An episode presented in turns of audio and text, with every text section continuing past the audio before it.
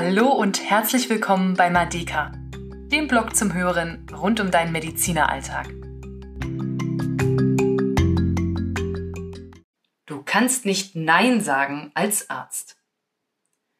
Du gehörst zu den Menschen, denen es unglaublich schwer fällt, Nein zu sagen. Du willst es jedem recht machen, jedem gefallen, niemand enttäuschen. Du lädst dir dadurch immer wieder zu viel auf. Dieses kleine Wort Nein kann einen großen Einfluss auf dein persönliches Stresslevel haben. Es kann als deine eigene Schutzmauer fungieren. Und wenn es nicht existiert, treibt es dein Level in die Höhe. Immer Ja zu allem zu sagen, ist keinesfalls heroisch. Und auch mal Nein zu sagen, ist mitnichten egoistisch. Ganz im Gegenteil. Manchmal ist es so, sogar sehr egoistisch, Ja zu sagen. Wieso? Weil es dabei oft wirklich nur um uns selbst geht. Sagen wir Ja und denken eigentlich, das möchte ich nicht tun, dann handeln wir aus einer einzigen Motivation. Wir möchten nicht schlecht vor dem anderen dastehen, wenn das mal nicht egoistisch ist. Aber gut, lass uns nun in die Welt der Medizin schauen. Da sieht das Ganze nochmal anders aus. Hier hat man oft das Gefühl, dass das Wort Nein verpönt ist. Ein Wort, das nicht genannt werden darf oder so. Sätze wie Nein, das schaffe ich nicht. Nein, diesen Eingriff kann ich noch nicht übernehmen, weil ich noch zu unsicher bin. Oder Nein, diese Studie kann ich nicht noch nebenbei betreuen. Habe ich selten von Kollegen gehört. Und um ehrlich zu sein, habe ich sie auch sehr selten von mir gehört. Warum ist das so? Eigentlich liegt es auf der Hand. Es ist der Faktor, der unseren Beruf so unglaublich bereichernd macht und gleichzeitig sehr viel verlangen kann. Der Faktor heißt Mensch. Denn Patienten sind Menschen, kranke Menschen. Sie leiden, sie sind hilfsbedürftig und oft geht es sogar um Leben und Tod. Wer kann damit schon lässig umgehen? Wer kann hier einfach sagen, das ist mir egal, das geht mich nichts an? Wertvorstellungen, Ethik, Moral und unser Gewissen sind hier hoch im Kurs und immer präsent. Das Wunderbare ist, dass genau das diesen Beruf so bereichernd macht, zumindest für mich. Es steht ein wirklich großer Sinn dahinter. Man trifft auf Menschen, kommt ihnen sehr nah, begleitet sie eine Weile und kann ihnen im besten Fall helfen. Gleichzeitig kann sich dies als Fluch offenbaren. Nein zu sagen oder auf anderem Weg Grenzen zu setzen, kann einem sehr schwer fallen. Wer wiederholt über seine Grenzen hinweggeht, wird früher oder später selbst zum Leidtragenden. Warum setzen wir keine Grenzen? Oder zu weiche?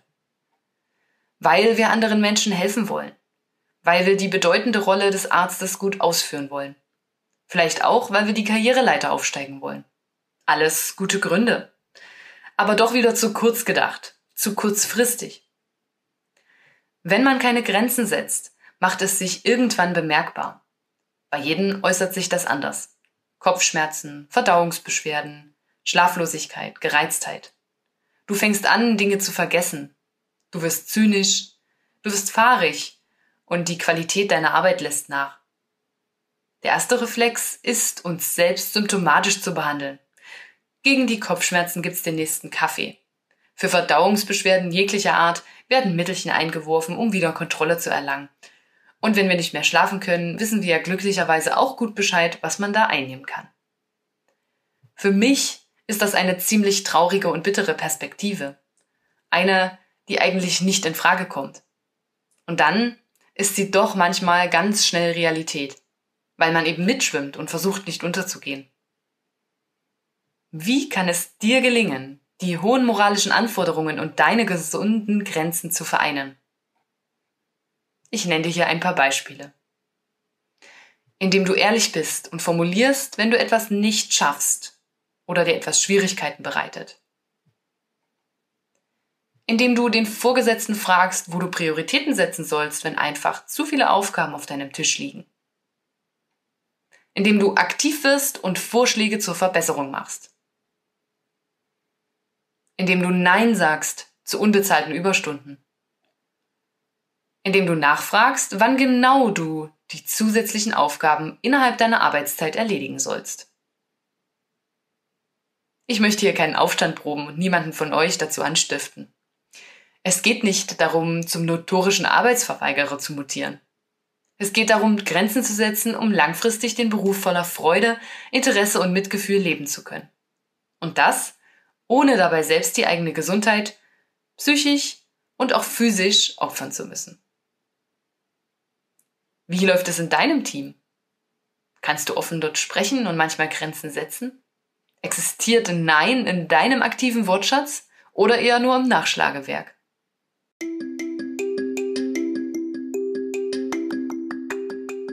Tschüss und bis zum nächsten Mal bei Madeka, weil Medizin mehr als Fachwissen ist.